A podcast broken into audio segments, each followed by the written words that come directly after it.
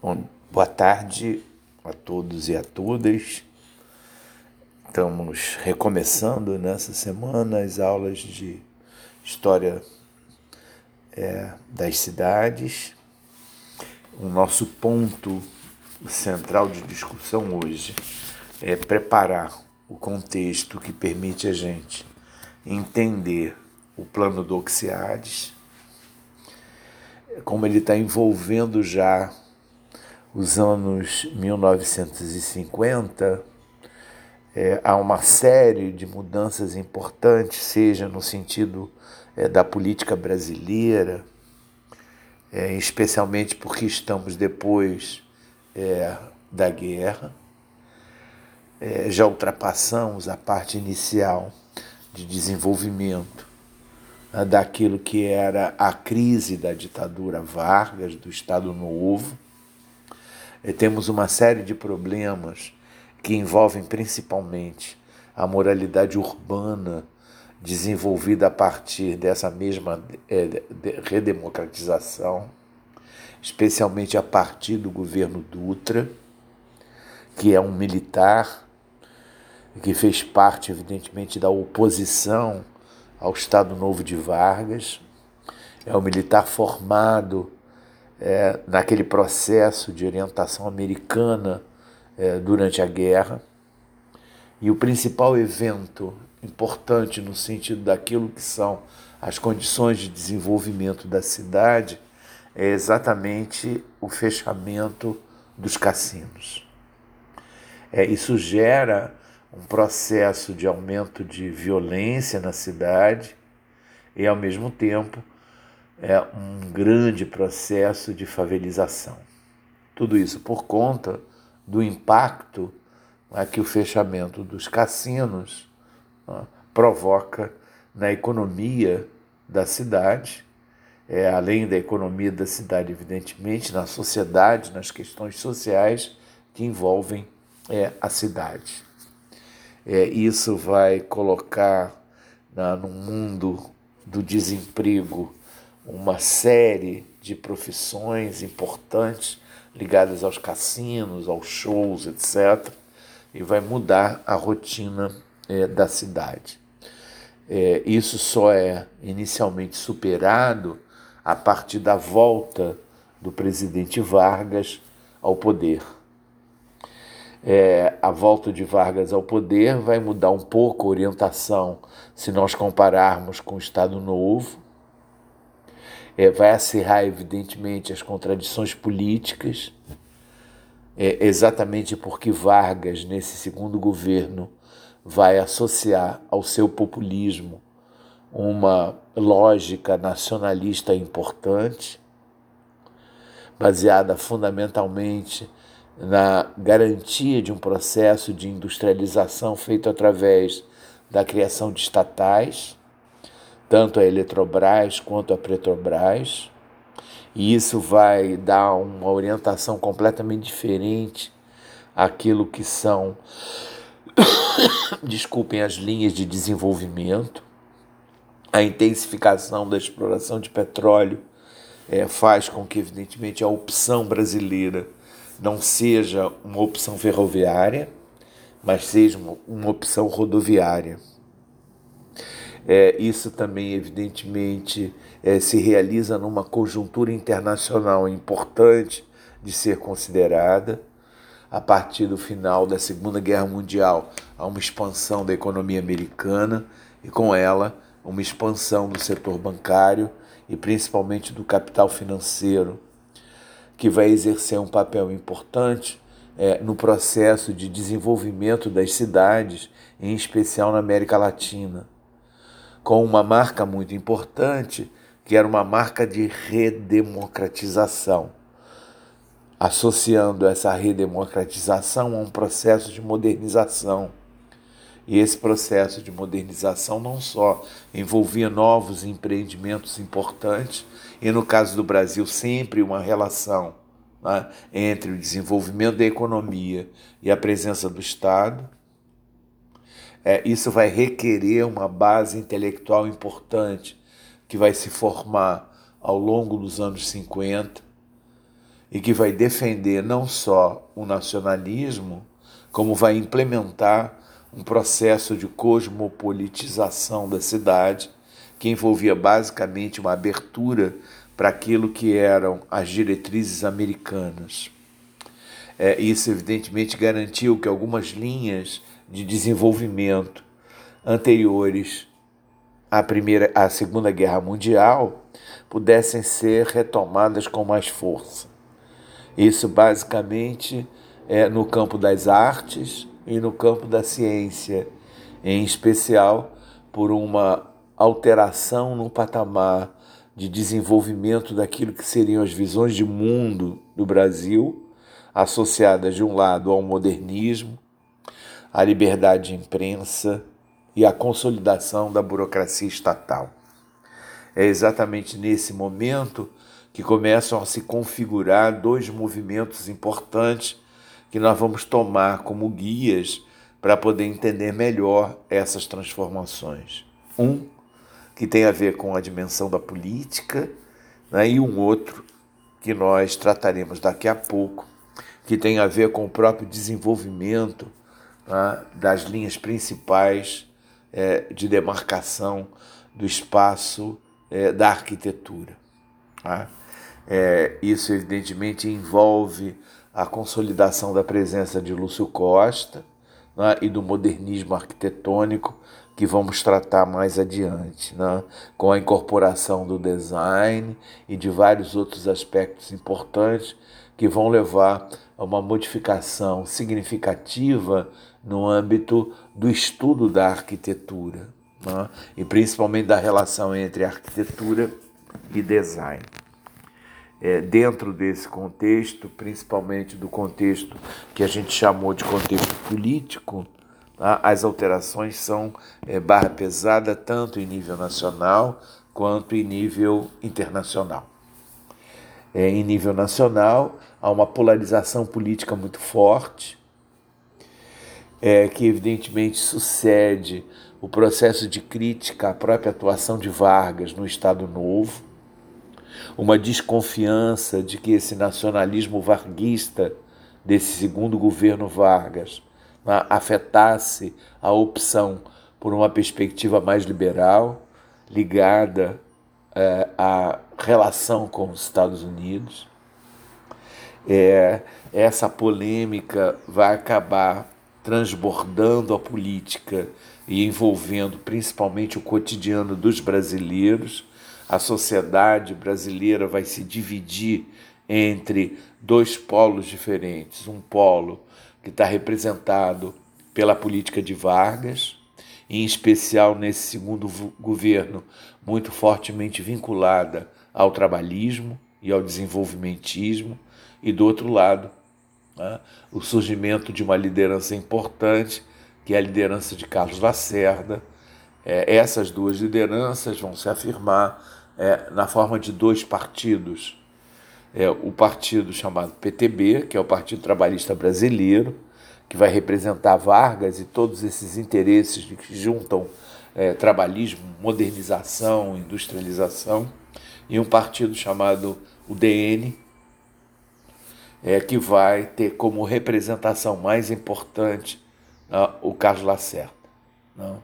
A União Democrática Nacional, que é a UDN, é, é um partido que está voltado mais para os interesses à direita, conservadores, embora abertos para a modernização americana, e o PTB, mais ligado a essa perspectiva trabalhista, que nesse momento tem é, uma relação mais próxima daquilo que são as transformações pós Segunda Guerra Mundial, é, que envolvem o desenvolvimento é, de tendências socialistas.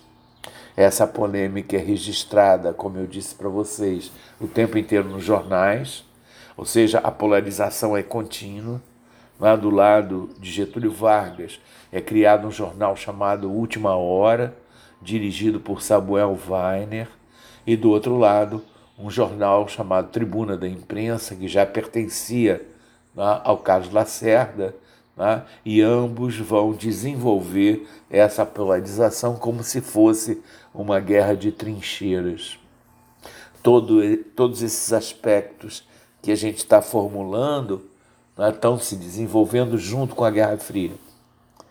Lembre-se, depois da Segunda Guerra Mundial, há uma divisão de interesses no mundo.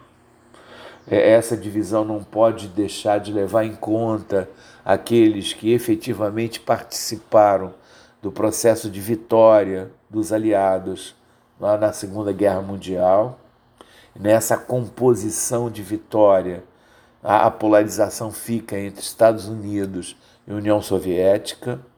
Ambos vão funcionar como defensores de opções políticas e ideológicas diferenciadas e cada um vai querer se expandir é, no sentido de garantir mercado e garantir influência é, no sentido internacional.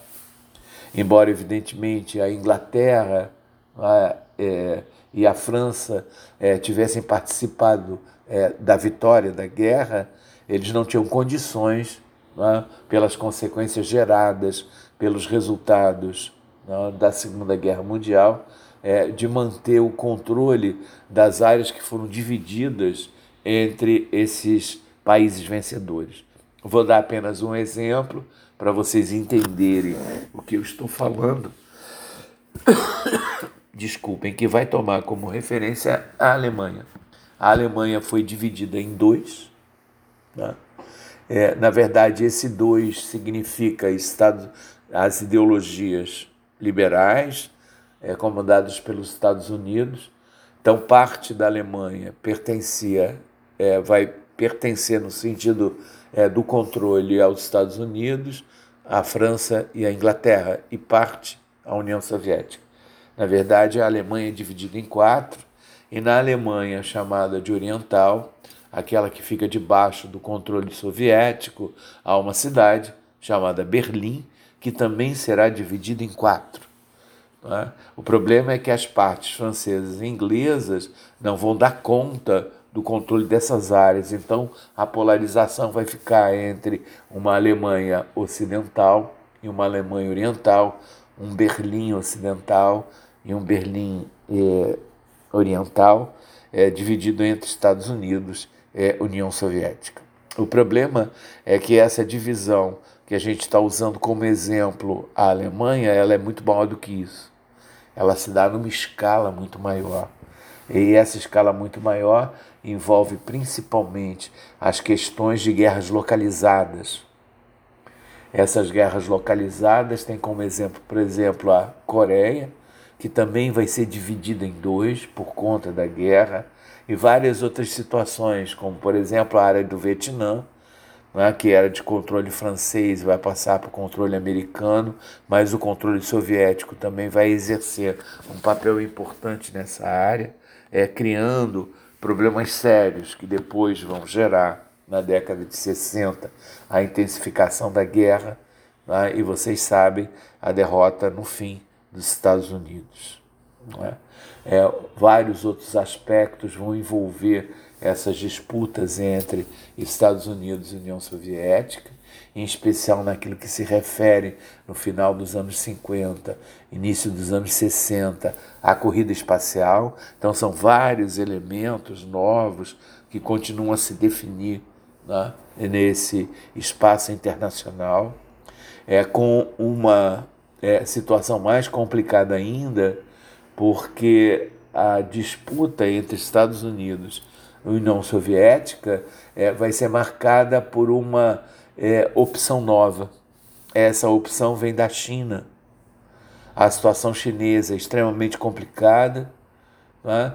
É, e o que vai acontecer é que a China se transforma numa república também é, socialista e depois comunista a grande marcha do Mao Tse Tung acaba fazendo com que, inclusive, as ideias ligadas à forma de desenvolvimento é, das revoluções socialistas se modifiquem. Porque é um exemplo claro de que as transformações sociais podem vir do campo né, e não apenas da cidade, como, é os, como eram os parâmetros até então desenvolvidos né, pelas teorias gerais que envolviam a Revolução é, Socialista. É, essa situação se complica muito é, especialmente porque a perspectiva chinesa vai afetar a liderança soviética nas áreas de controle dela. É, como a Revolução Chinesa tem um aspecto marcante determinado pela ação no campo, e principalmente pela guerrilha rural, é? esse modelo de revolução que vai se desenvolver na China acaba assumindo uma posição importante no cenário internacional e especialmente na América Latina, é? por conta das condições dessa região. É, a América Latina era necessariamente uma área predominantemente rural, e isso vai fazer com que a oposição à liderança americana e mesmo à liderança soviética comece a experimentar o desenvolvimento de uma perspectiva chinesa. E isso vai alterar né, a estabilidade, vai alterar o equilíbrio né, que havia é, no sentido do desenvolvimento da América Latina. Ao mesmo tempo, a América Latina surge como uma área nova, importante, né, e principalmente pensada como elemento de futuro. Né? E aí são criadas várias instituições, várias comissões de desenvolvimento para a América Latina, como por exemplo a CEPAL, que vai discutir o tempo inteiro alternativas ao subdesenvolvimento da América Latina. Subdesenvolvimento esse sempre colado na ideia de uma presença muito forte da pobreza, principalmente no interior dos países latino-americanos, e evidentemente que nesse conjunto de questões o Brasil é, também entra.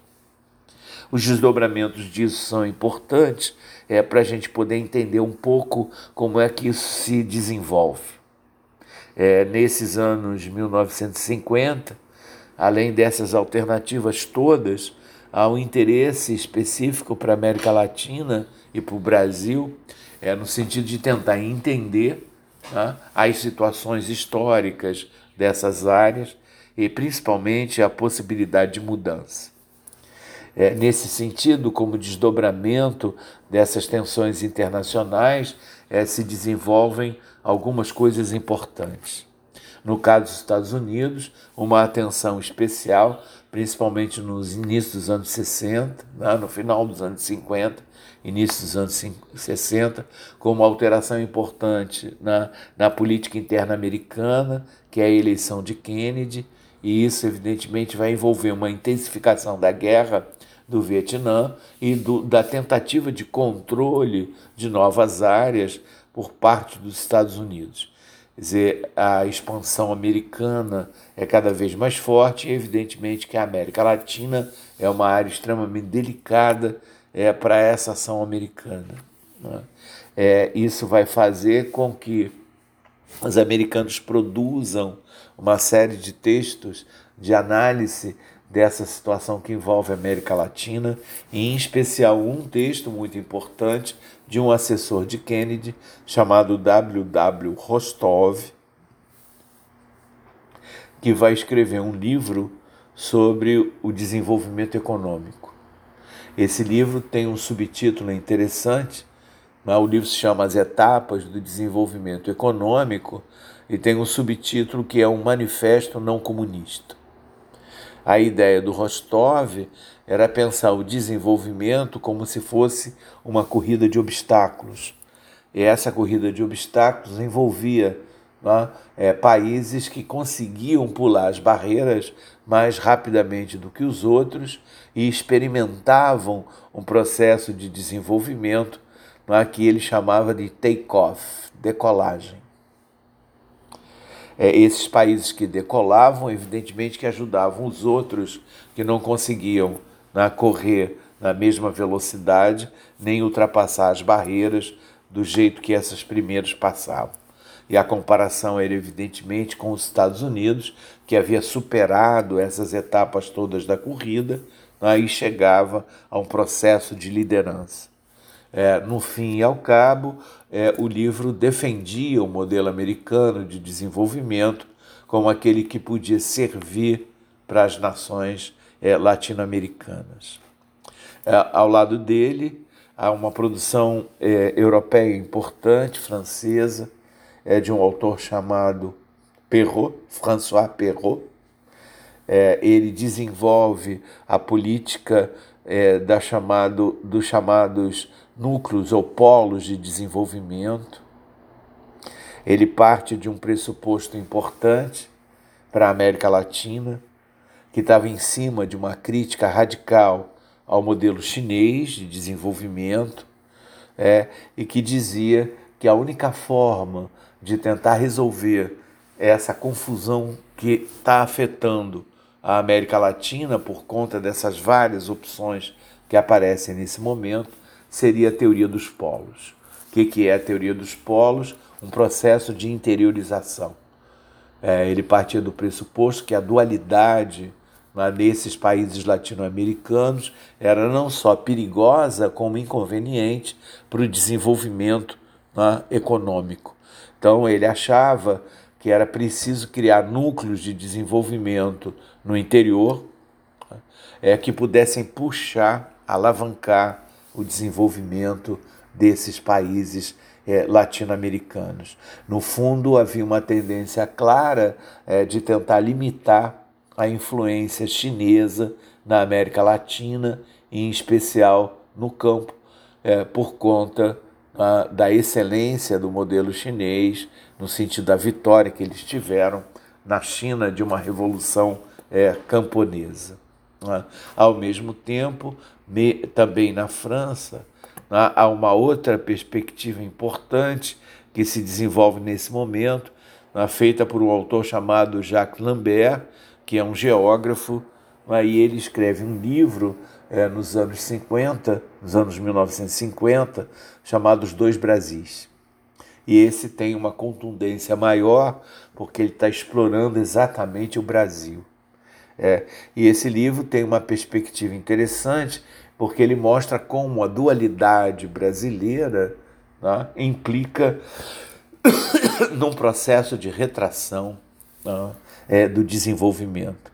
Ele vai envolver, ao fim e ao cabo, também a teoria dos polos e tem a ver principalmente com o processo de avaliação do Brasil urbano e do Brasil rural o Brasil urbano, industrializado, basicamente as capitais da costa, é?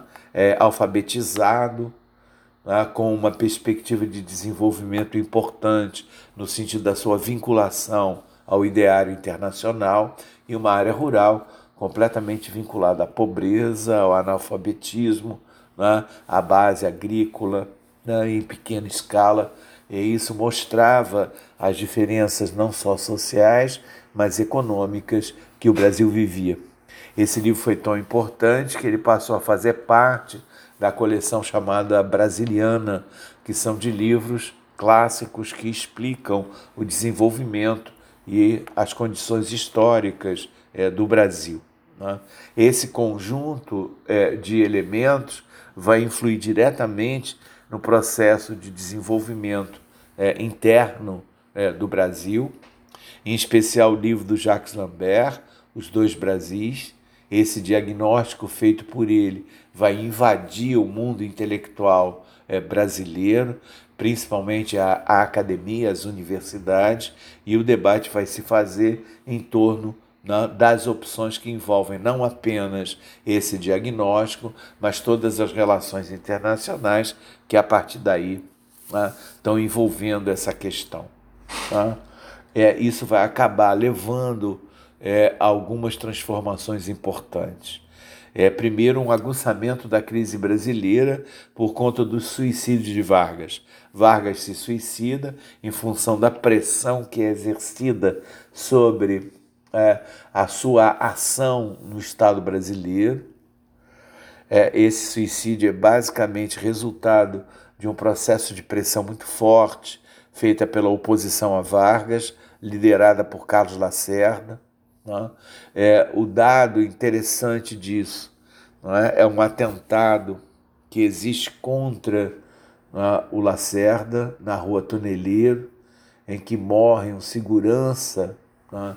De Lacerda, o Major Rubem Vaz, que hoje é rua ali perto da PUC, né, na Gávea É? É, e isso dá origem a um processo é, de tentativa de acusação é, do Getúlio como patrocinador é, desse evento que leva à morte é, de um militar. É, isso consagra a oposição, leva ao suicídio e abre uma crise política. Essa crise política é minimamente resolvida com várias intervenções de militares é, e acaba resultando na eleição de JK. Né? É, então, é, a eleição de JK é feita nessa situação de desequilíbrio absoluto. E JK vai vislumbrar uma saída importante que possa gerar estabilidade, né, que é aplicar no Brasil uma política de intensificação do desenvolvimentismo, mas com um elemento novo importante, que é a interiorização. E essa interiorização supunha a mudança da capital do Rio de Janeiro para Brasília. Então, Brasília representava, de algum modo, a criação de um patamar novo de desenvolvimento é, é, do Brasil é, de inserção do Brasil nesse debate internacional. É? E o que vai se verificar a partir daí é que toda a discussão em torno é, da mudança da capital do Rio de Janeiro para Brasília vai criar uma série de problemas importantes. É? É, abre caminho, evidentemente, para um dado novo interessante, ligado à ideia de desenvolvimento, é, e a uma perspectiva mais aberta a uma posição diferenciada é, do Brasil no cenário mundial, com uma abertura mais forte daquilo que era o processo de democracia. Então, um enrendamento, tanto com a política americana quanto com a influência soviética, vai se dar a partir de uma posição de equilíbrio com relação a essas relações é, preponderantes no desenvolvimento mundial. É, isso é, exerce um papel importante com relação às elites brasileiras, principalmente o empresariado, e gera um processo de modernização intenso. Ou seja, Brasília significa uma mudança de patamar e uma mudança de patamar em vários aspectos importantes daquilo que se refere a ao Brasil e principalmente à sua dimensão de desenvolvimento. É nesse sentido é, que a gente pode desenvolver é, algumas coisas que talvez sejam interessantes para vocês, é, que são da área de arquitetura. É? é, Brasília é, significa no campo da arquitetura a realização plena de um movimento de modernização e de vanguardismo da arquitetura é, que havia começado nos anos 20 em São Paulo, é, principalmente ligado a alguns arquitetos importantes, o Flávio de Carvalho, o Rino Levi, né? vai fazer com que essa escola paulista é, se aproxime nos anos 30 de Lúcio Costa, é, Lúcio Costa vai se transformar em diretor da Escola de Belas Artes. Né? É, várias influências importantes vão se dar ao longo né, desse período dos anos 30, ainda da Segunda Guerra Mundial. Né? No Recife, é, Luiz Nunes, no Rio de Janeiro, o Afonso Reude, né? é, o Lúcio Costa mesmo, é, e principalmente a remodelação que é feita a partir de novos parâmetros para a educação, feitos através né, é, dos princípios de Anísio Teixeira. Né?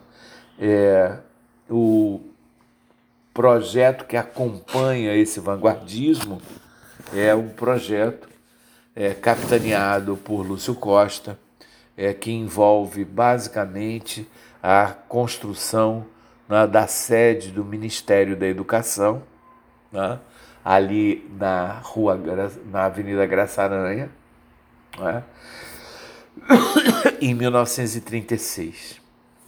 A situação é complicada nesse projeto, porque na verdade não é o Lúcio Costa que ganha o projeto, mas por influência política, é, principalmente por conta do chefe de gabinete de Vargas, que é o Rodrigo Melo Franco de Andrade, que é o criador do SFAM ah, e o primeiro diretor do SFAM, é, que tem um papel importante é, no processo de abrir espaço para o desenvolvimento desse vanguardismo arquitetônico é, no Brasil. É, é ele que confere né, é, a oportunidade de Lúcio Costa é, virar né, é, diretor da Escola de Belas Artes né, e depois, é, em 1936, fazer com que o desenvolvimento do projeto é, da sede é, do MEC é, seja dado é, ao Lúcio Costa, que apresenta uma nova proposta.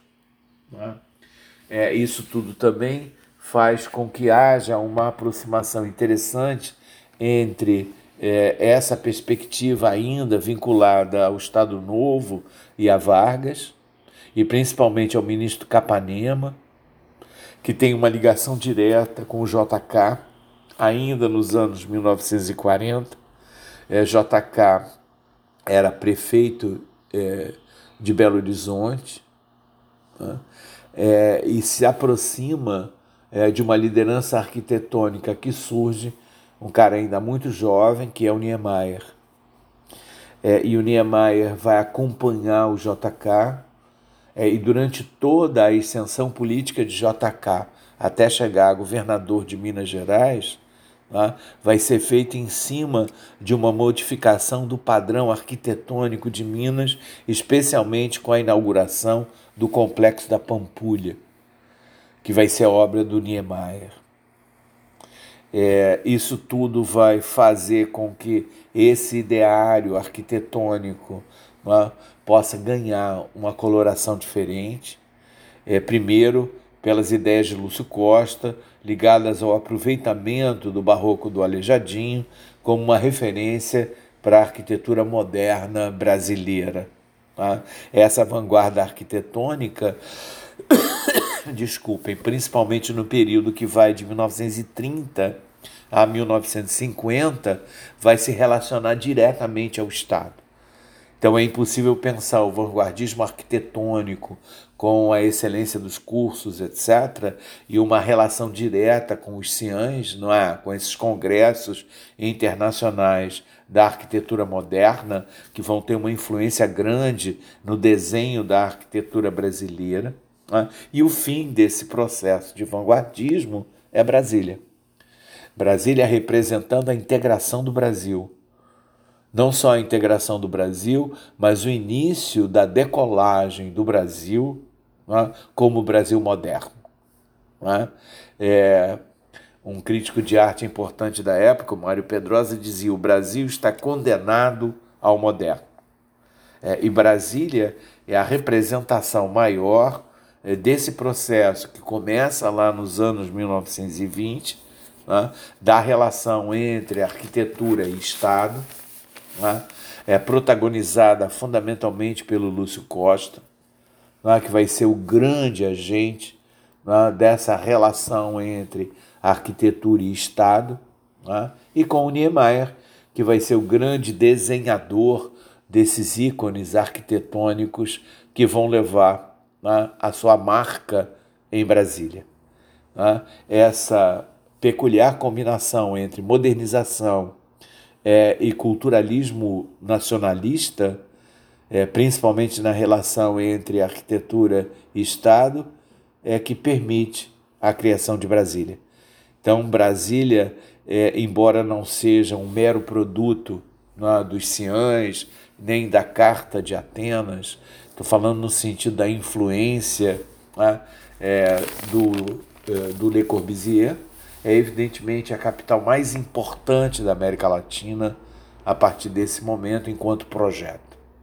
É, Lembrem-se que o projeto de mudança da capital para o interior, no caso brasileiro, vem desde o início né, é, do século XX, logo depois da República, é, com uma é, determinação constitucional de que a capital deveria mudar para o interior, né, e isso se realiza exatamente nesse momento né, em que JK assume a presidência brasileira e vai desenvolver essa política desenvolvimentista. É importante, entretanto, perceber que isso altera o equilíbrio nacional. É, a perspectiva da mudança de capital, da capital para Brasília, para o interior, é, que segue essa tendência internacional, ela coloca numa posição subalterna o Rio de Janeiro. O que fazer do Rio de Janeiro? Então, toda a discussão em torno da mudança da capital para Brasília envolvia o Rio de Janeiro, a velha CAP, a antiga capital, a cidade que vai, né, a partir daí, é, apresentar uma posição diferenciada é, no cenário nacional e no cenário internacional. O prestígio do Rio de Janeiro como uma cidade maravilhosa, embora evidentemente houvesse problemas radicais né, de infraestrutura, por exemplo, acesso à água, esgoto, etc e principalmente a divisão entre Zona Norte e Zona Sul, era uma cidade importante no roteiro, por exemplo, turístico, né? atraía muita gente, especial Copacabana, né? e isso não podia ficar de fora. Então, na discussão que envolve a mudança da capital para Brasília, é, se realiza, no final das contas, um acordo, é, e esse acordo é, reza o seguinte: eu vou ter a mudança da capital para Brasília, mas a cidade do Rio de Janeiro vai ganhar uma autonomia, né, de acordo, evidentemente, com as suas tradições e a sua presença política no cenário brasileiro. Né, é, e essa posição de destaque vai ser dada por uma modificação importante que vai fazer da cidade do Rio de Janeiro uma cidade-estado. O que, que significa isso? É no acordo que faz com que a opção de Brasília é, seja reconhecida nacionalmente, aprovada nacionalmente, o Rio de Janeiro vira um estado e um estado formado pela própria cidade. Então, cidade e estado né, passam a se chamar Guanabara, estado da Guanabara, um novo estado né, nessa inserção geral é, do Brasil moderno, do Brasil de JK. É, isso, evidentemente, é resultado de uma polêmica grande, em especial porque haviam defensores é, de que o Rio de Janeiro virasse parte do Estado do Rio de Janeiro, é, que nesse início, do, nesse final dos anos 50, apresentava uma grave crise econômica em função de uma não alteração daquilo que eram as visões da, da economia né, do estado do Rio de Janeiro, que ainda era predominantemente rural, né, e por conta disso havia experimentado uma queda grande né, da sua presença econômica eh, no cenário nacional, e evidentemente né, aqueles que defendiam a realização dessa mudança no sentido do Rio de Janeiro virar estado da Guanabara com a capital Rio de Janeiro. Ou seja, o território do estado Guanabara era o mesmo território da cidade do Rio de Janeiro. Né? E isso trazia algumas possibilidades novas importantes. Não é? É, primeiro, é, você ter, em termos de disponibilidade de recursos, né, uma caixa única que envolvesse os impostos estaduais e os impostos municipais. É, segundo lugar, é, as eleições que foram feitas para o primeiro governo da Guanabara né, criaram, né, evidentemente, a mesma polaridade que existia no cenário nacional. É polaridade essa que vinha desde Vargas. É? Então, os candidatos que se apresentaram eram candidatos do trabalhismo, do PTB né? e da UDN, do Carlos Lacerda. E o próprio Carlos Lacerda se apresentou como candidato e ganha a eleição. É? É, ao ganhar a eleição, é? é, na primeira entrevista feita após a vitória, que era uma vitória não esperada, porque a intensificação do desenvolvimentismo, como herança do próprio governo Vargas, havia agitado o mundo trabalhista né? e a tendência do trabalhismo de se envolver com as questões internacionais, é, principalmente ligado a uma posição mais à esquerda, né? acabavam por serem entendidas como aquelas que seriam vitoriosas nessa primeira eleição para Guanabara.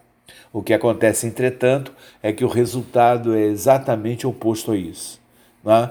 Carlos Lacerda, que falava da cidade, das condições da cidade, da falta de água, da falta de saneamento, ou seja, que invertia a discussão geral, a narrativa geral que era feita mais à esquerda pelo Fernando Magalhães, que é o candidato do PTB, né? era contra o imperialismo yankee, contra a influência americana, pela independência, pela liberdade, pelo desenvolvimento autônomo e assim por diante, enquanto na perspectiva do Lacerda, todos esses elementos eram colocados no segundo plano. O mais importante era dar conta daquilo que eram as condições locais de desenvolvimento do Rio de Janeiro. Então a proposta dele era mais água, mais esgoto, a, a, é, as mudanças importantes na infraestrutura e foi por conta, evidentemente, dessa ação mais vinculada a essa perspectiva na né, local que Carlos Lacerda ganha as eleições. Né? É, o que acontece, entretanto, é que essa vitória é mais do que uma vitória para o governo é, do novo estado chamado Guanabara é, é criado toda uma mobilização em termos de mídia, de propaganda, é, vinculada à exaltação e elogio do Rio de Janeiro e do estado da Guanabara. Um nome muito interessante porque abrange a Baía de Guanabara, reúne essa dimensão nova, histórica, né, é, da cidade do Rio de Janeiro e faz evidentemente, ou tem resultados evidentemente importantes, resultados que estariam vinculados à política geral do Estado da Guanabara, mas também né, tinham um adendo interessante. Carlos Lacerda tinha como projeto político né, ser é, presidente do Brasil. E a experiência com o Estado da Guanabara, enquanto governador, era decisiva no processo de criação de uma plataforma política que pudesse dar a ele oportunidade de estar presente nesse debate para a presidência da República. É? Vocês sabem que no meio do caminho? A questão política tomou um rumo completamente diferente. Né? Em 1964 tivemos a Revolução Militar, né? a Revolução Civil Militar, é, que corta todo o desenvolvimento que havia né, sido pensado pelo desenvolvimentismo é, de JK, e embora evidentemente o desenvolvimentismo continuasse, mas era necessário quebrar principalmente aquilo que era pensado pela oposição à JK como o grande problema. Não só a questão da inflação, mas a questão da influência, né, é, principalmente da esquerda. A influência tanto soviética como chinesa, em especial com o desenvolvimento das guerrilhas no campo. É lógico que a experiência cubana é muito importante né, para a gente poder é, explicar isso. A vitória da guerrilha cubana, é? ela é importante no cenário da América Latina, mas também no cenário brasileiro, porque mostra que, de alguma maneira, a ideia do foquismo, né, é, que era o nome associado ao desenvolvimento da estratégia chinesa, né, passa a ser importante no cenário é, brasileiro. E, evidentemente, era necessário quebrar isso. Né?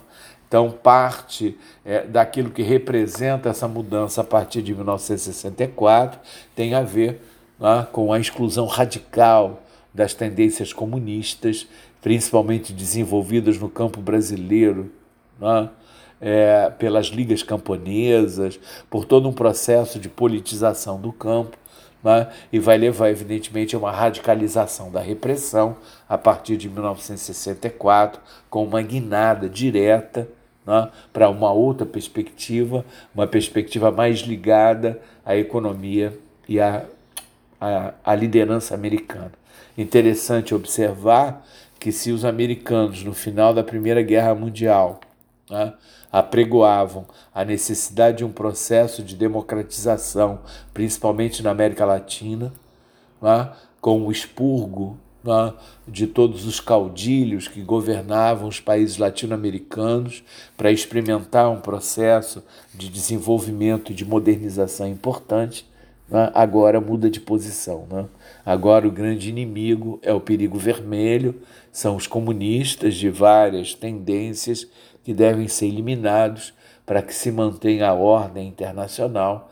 Tá? E esse vai ser o desdobramento é, que ocorre aqui é, Lacerda, evidentemente, que apoia os militares nesse processo de mudança no Brasil e a partir daí vai poder desenvolver o seu projeto. E é exatamente nesse é, contexto é que surge a ideia é, de um novo projeto urbano para a cidade do Rio de Janeiro, a nova capital do novo estado né, com essa intenção toda do Lacerda de fazer com que as mudanças no estado da Guanabara pudessem servir de base né, é, para a sua almejada tentativa de ser presidente da, é, da República.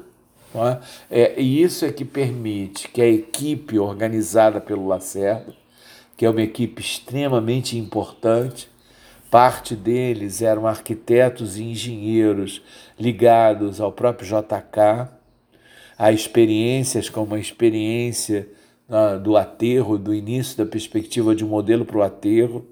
Né? É, já havia o Museu de Arte Moderna, várias coisas já estavam instaladas ali. Né? A perimetral havia sido criada pelo JK, né? que era uma ligação direta da área sul da cidade às áreas da periferia nobre né, de áreas de veraneio, principalmente Petrópolis, Itaipava, etc. Você passava por cima é, das áreas mais pobres é, da cidade, das áreas decadentes da cidade, que era a parte do porto do Rio de Janeiro, né, com as alterações que se processaram na política nacional, a matriz portuária é, do Rio de Janeiro ficou muito velha, né, superada por outros portos que se desenvolviam é, no Brasil, e isso era um problema que precisava ser equacionado. Né? Ao mesmo tempo, antes dessa modificação, né, o cenário de Brasília é um cenário completamente diferente e, evidentemente, que o Lacerda está de olho nisso. Né? É a grande jogada de JK que daria a ele a possibilidade de continuar governando o Brasil durante muito tempo. Está vinculada, não aconteceu evidentemente, mas era a perspectiva. Tá? É, Brasília tem um impacto muito forte sobre o Brasil. É, no campo da arquitetura, evidentemente, Brasília é o coroamento desse processo vanguardista que havia começado nos anos 1920. O modernismo arquitetônico está né, representado agora por um ícone internacional, Brasília tanto no sentido do seu desenho, o desenho do Niemeyer, quanto no sentido do seu planejamento, a ideia do avião, né? a ideia das asas do avião, né? a ideia do avião como símbolo dessa dimensão de progresso e, ao mesmo tempo, da ideia de decolagem, né? do take-off, né? que estava né? no rebu dessa discussão toda que se fazia aqui. É, além disso, Brasília tinha alguns aspectos importantes no sentido de resolver determinadas situações concretas que existiam no Brasil e que eram problemáticas, que representavam exatamente né, essas condições duais né, que o Brasil tinha, que era a questão da seca no Nordeste, dos retirantes que vieram para o Rio de Janeiro primeiro, e no Rio de Janeiro alicerçaram todo um processo de mudança e de urbanização, é, principalmente a partir dos anos 40, né, com o início do processo de verticalização de Copacabana. Verticalização essa que, lembrem-se, está colada no plano H. O plano H é um plano de verticalização, de valorização da terra urbana, principalmente na área central Então, todo o aspecto dos edifícios Art Deco do Rio de Janeiro vinham nesse processo de valorização da terra e principalmente da verticalização, são os arranha-céus né, da marca é, do projeto Agache. Né? E agora era necessário dar um salto em direção a alguma coisa maior. Né? E essa alguma coisa maior seria rivalizar com Brasília. Quer dizer, se Brasília é de fato, o auge dessa experimentação modernista no campo da arquitetura e se cria um impacto mundial pela forma, né, pelo desenho da cidade, o Rio de Janeiro deveria acompanhar isso, é, no sentido também de oferecer uma alternativa importante né, em termos de modelo de desenvolvimento.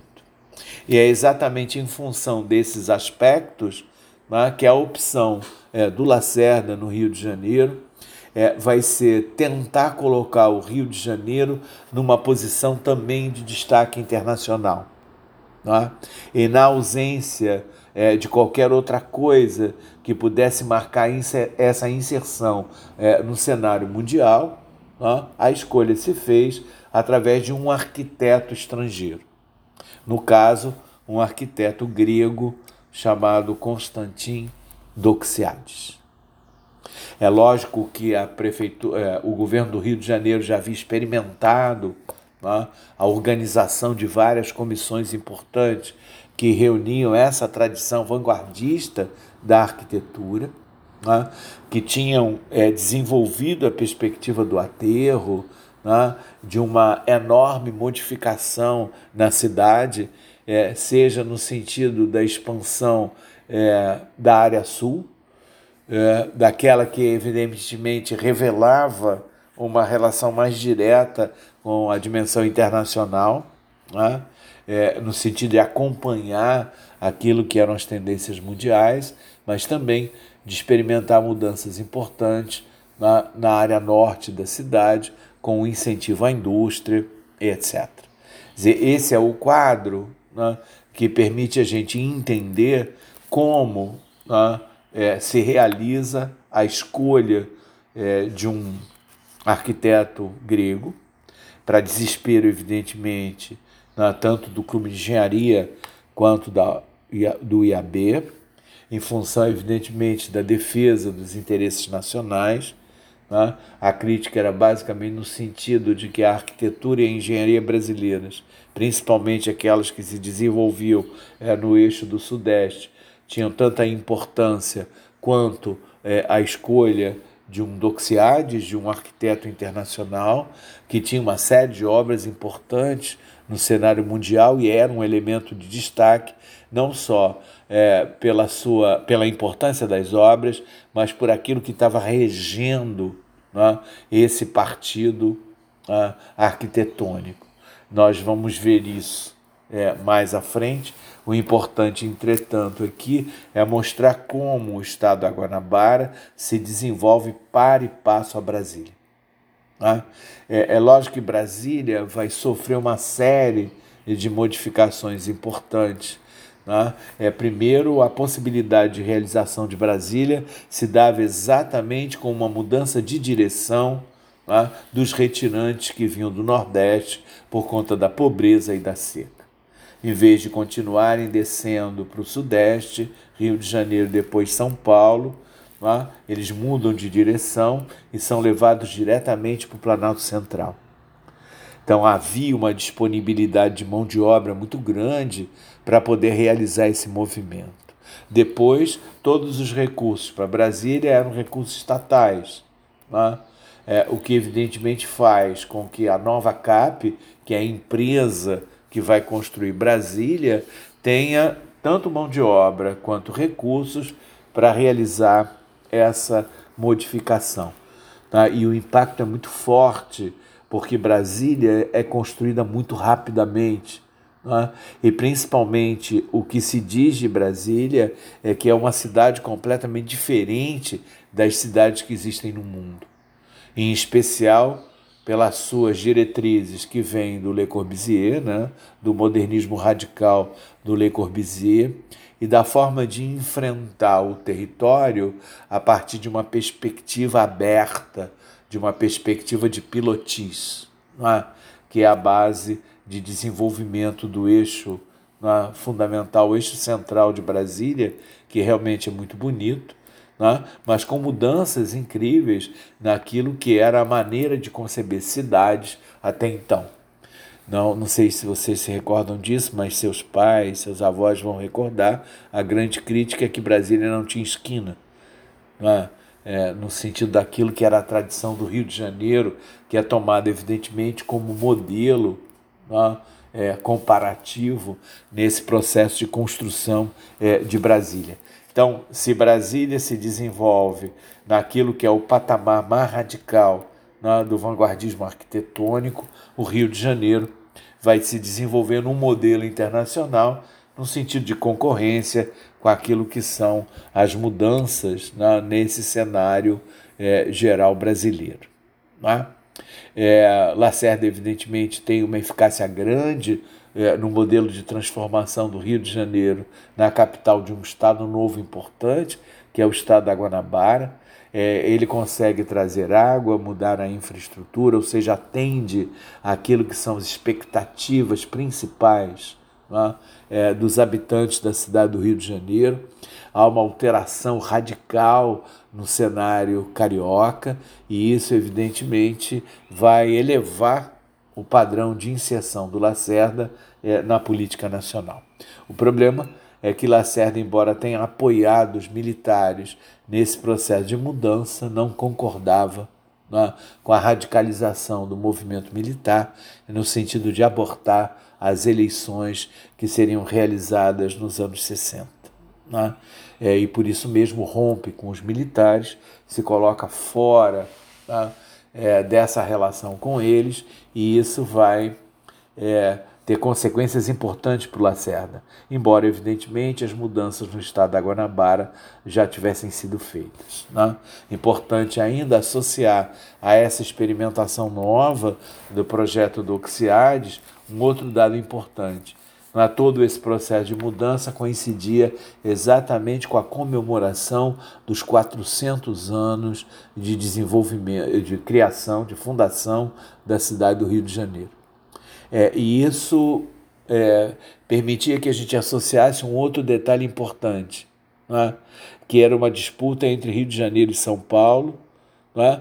que vinha basicamente do início dos anos 10 do século 20 e que permanecia como alguma coisa importante, é, principalmente na visão na, de sobrevivência é, do Rio de Janeiro. Então, esse era outro aspecto né, que é interessante de considerar nessa construção dessa base é, para a gente entender o projeto é, Doxiades. É, com isso, a, a gente termina a aula de hoje.